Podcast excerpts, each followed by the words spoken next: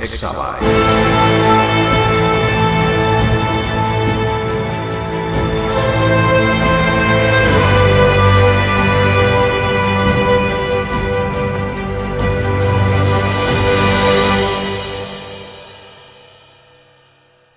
Todos y bienvenidos un episodio más a Exabyte. Estamos en el episodio 3 y hoy quiero que hablemos sobre el arte rupestre, sobre todo qué tecnología hay detrás de él y por qué surgió, en qué contexto, etc. ¿Qué es el arte rupestre? Bueno, el arte rupestre es el arte que se encuentra en las paredes de las cuevas, rocas u otras superficies naturales. Se cree que fue creado por humanos prehistóricos. Cuando hablamos de prehistoria, se entiende que es previo a la parte en la que los humanos eran capaces de escribir con jeroglíficos o con palabra y expresarse de esa manera, y puede ser tan antiguo como 40.000 años. El arte rupestre incluye pinturas, grabados de animales, figuras humanas y símbolos abstractos. Muchos expertos creen que el arte rupestre tenía un significado ritual o religioso para las culturas prehistóricas que lo crearon. ¿Qué características definen el arte rupestre? Bueno, pues se caracteriza por ser grabado o pintado sobre superficies naturales, como rocas, cuevas, ya lo hemos comentado. Algunas características que lo definen pues son los temas en los que pues, hablaban sobre animales, sobre cómo realizaban las cacerías, figuras humanas que representaban la tribu, símbolos abstractos. Los temas pueden variar dependiendo de la época y la región. ¿Qué técnicas utilizaban para crear este tipo de arte? Utilizaban la pintura, el grabado, la incisión y la perforación. ¿Dónde se suele encontrar? Esto es curioso porque el arte rupestre se suele encontrar en lugares bastante remotos, que no son de fácil acceso. Y entiendo que en aquella época tampoco debería ser fácil acceder a este tipo de lugares. Pues, por ejemplo, aquí en España concretamente encontramos arte rupestre en varias cuevas de zonas cársticas o sitios que son, ya os digo, difícil acceder. Por ejemplo, en Extremadura podemos encontrar ejemplos, podemos encontrar ejemplos Parque Nacional de Monfragüe. Como dije al principio, eh, muchos expertos creen que el arte rupestre tenía un significado ritual o religioso. Para las culturas prehistóricas que lo crearon. Aunque empieza a haber estudios quizás relacionan el arte rupestre como una forma de protoescritura que trataba de narrar la historia de las tribus o de, las, de los grupos sociales que existían en ese momento. Hablaremos un poco más de ello un poco más adelante, pero quiero hablaros de otra cosa que me llamó mucho la atención cuando he visto este tipo de arte y es concretamente el estilo que utilizaban. Cómo ha ido variando teóricamente respecto al tiempo que desde el pasado, digamos, los dibujos eran muchísimo más realistas, por así decir, y según pasaba el tiempo iban haciendo dibujos ligeramente más parecidos a lo que es la escritura jeroglífica o quizás palabras que representaban ligeramente un animal, un objeto, convertidos a una simplificación de los mismos. Para crear este tipo de pinturas utilizaban materiales que generalmente eran similares, por ejemplo, pigmentos de carbón vegetal, fluidos corporales, sangre. Entre los minerales que se han encontrado se encuentra hematita, óxido de manganeso o mezclas como la arcilla, como aglutinante para, para este tipo de sustancias, y además se utilizaba algún tipo de grasa de animal o algún aceite. Claramente, en las cuevas, este tipo de artistas utilizaban algún tipo de iluminación que no era directamente a través de antorchas, sino que más bien utilizaban iluminación que funcionaba en base a aceites o grasas animales. Este tipo de pigmentos que ellos utilizaban, de origen orgánico mineral, se untaban directamente en la piedra con los dedos o bien se utilizaban instrumentos como plumas de ave o trozos de madera. En algunos casos se raspaba directamente una piedra, una herramienta para generar efectos de realismo y tridimensionalidad. Y hasta aquí más o menos es un poco información que podéis encontrar en prácticamente todo Internet. La base científica tradicional es lo que di, pero yo he encontrado algún tipo de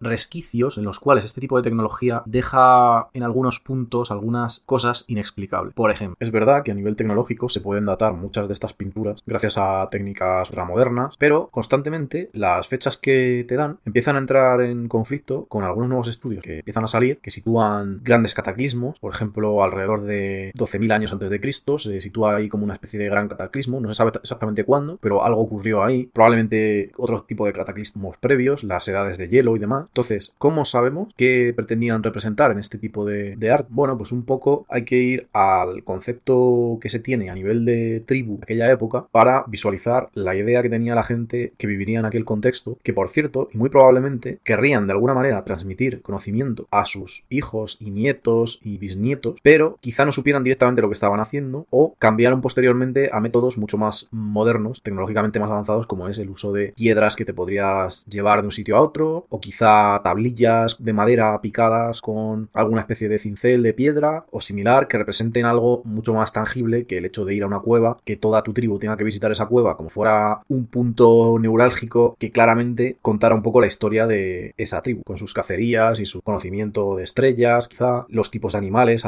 que se han encontrado. A mí lo que me llama mucho la, atención es la calidad con la que se dibujaban algunos de esos animales. Por ejemplo, en Altamira hay ejemplos de bisontes, que probablemente es una especie que ya existe o no sé si eran toros o búfalos. Búfalos no creo, porque esos son americanos, era una especie de bisonte que vivirían por esta zona, y otro tipo de animales que quizá pretendían explicar, pues eso, a su descendencia, cómo se agrupaban las tribus para cazarlo y demás, o quizá marcar puntos en un contexto histórico de ellos que fuera relevante para el resto de la tribu, pues igual como una especie de hito que se consiguiera en un momento concreto, por ejemplo, una especie de unión entre tribus, o quizás, como dije antes, conocimiento estelar de, a nivel de las estrellas, posicionamiento de, cómo dirigirte en, tierra, quizás. Otras representan escenas quizá más mundanas, como relaciones interpersonales, eh, bailes, quizá alguno de los animales o de las representaciones representen algún tipo de monstruo o de animal mitológico que se generase en aquel entonces para narrar una historia. Ya sabéis que los humanos siempre hemos sido muy creativos creativos a la hora de generar historias bastante inverosímiles. De hecho, tenemos referencias en prácticamente toda la historia de religiones que se han generado en base a, en base a ideas de dioses, por ejemplo. Otra cosa que me llama la atención es que con estos dibujos eh, parece ser que según va adelantando el tiempo poco a poco en aquella época, los dibujos pasan de ser muy creativos y muy realistas a ser menos realistas. Como os dije antes, se piensa que eso es una especie de protoescritura que dio paso a la ya escritura final. Pero claro, todo esto estamos hablando en un contexto de unos 40.000, 20.000 años, no se sabe exactamente. Entonces, teniendo en cuenta que ha habido varios cataclismos e incluso glaciaciones durante todo este periodo, ¿en qué punto quedaron los humanos por aquel entonces? Sabemos que había tribus más grandes que otras, quizá de alguna forma protocivilizaciones que tendrían su época alcista y caída posterior. De hecho, hay edificios bastante elaborados, por ejemplo, en España, en algunos puntos de la península, nos encontramos dólmenes, por ejemplo, en Antequera tenéis un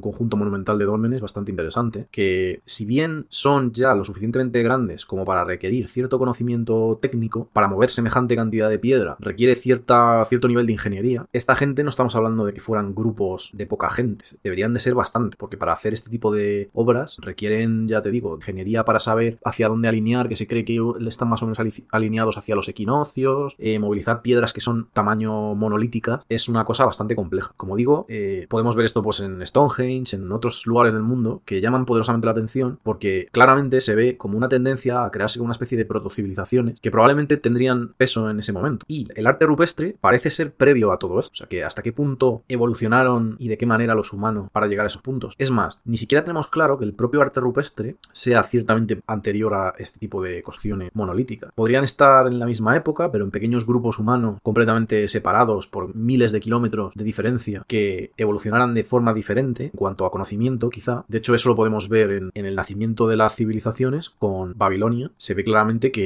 es en un mundo enorme, en un punto muy concreto de la geografía, existe una civilización que empieza a generar tecnología de forma mucho más eficiente, quizás, o a, digamos, almacenar información, a transmitirla de una forma más eficiente a su prole, y eso les permite avanzar en muchas ramas del conocimiento, con lo que les pone por, en cabeza respecto al resto que todavía siguen un poco anclados en intentar sobrevivir, eh, tribus que se van moviendo, y en general nos encontramos con ciertos vestigios en, entallados en roca en el planeta, en algunos lugares, por ejemplo en América, en África, en Asia, que dejan entrever que estas pequeñas protocivilizaciones tuvieron claramente su momento. Incluso hay vestigios en la isla de Malta que llaman mucho la atención. Todo esto genera más interrogantes, como por ejemplo el cómo los humanos se propagaron por el planeta, porque claramente si surgieron teóricamente en África, acabaron en América, en un continente completamente diferente. ¿Por dónde pasaron? Dicen que pasaron por el estrecho de Bering cuando estaba congelado, pero quizás han sobreestimado las capacidades de los humanos en ese sentido, porque ¿por qué una tribu iba a migrar de un entorno relativamente rico, como podría ser Asia, a un entorno completamente diferente y cruzando prácticamente un infierno congelado, sin ningún tipo de posibilidad de conseguir alimento, hacia tierras nuevas, como si esto fuera a caminar por el barrio de tu casa. No es tan simple. Claramente depende de algún tipo de